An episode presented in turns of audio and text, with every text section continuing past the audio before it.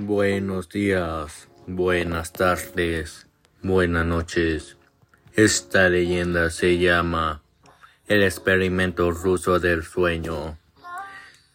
En 1940, unos científicos soviéticos encerraron a cinco presos políticos en una habitación con micrófonos para realizar un experimento.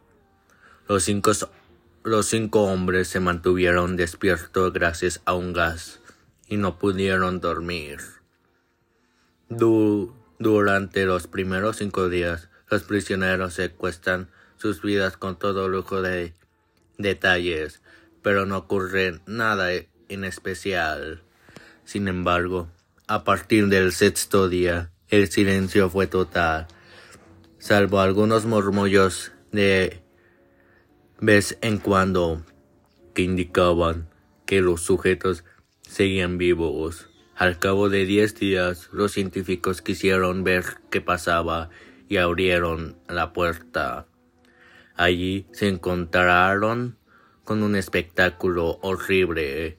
Los prisioneros se habían automutilado y, y alimentado con su propia carne. Se llamó a los soldados para que los llevaran a los, a los hombres al hospital. Pero los prisioneros entraron en cólera e incluso mataron a varios soldados con una fuerza sobrehumana.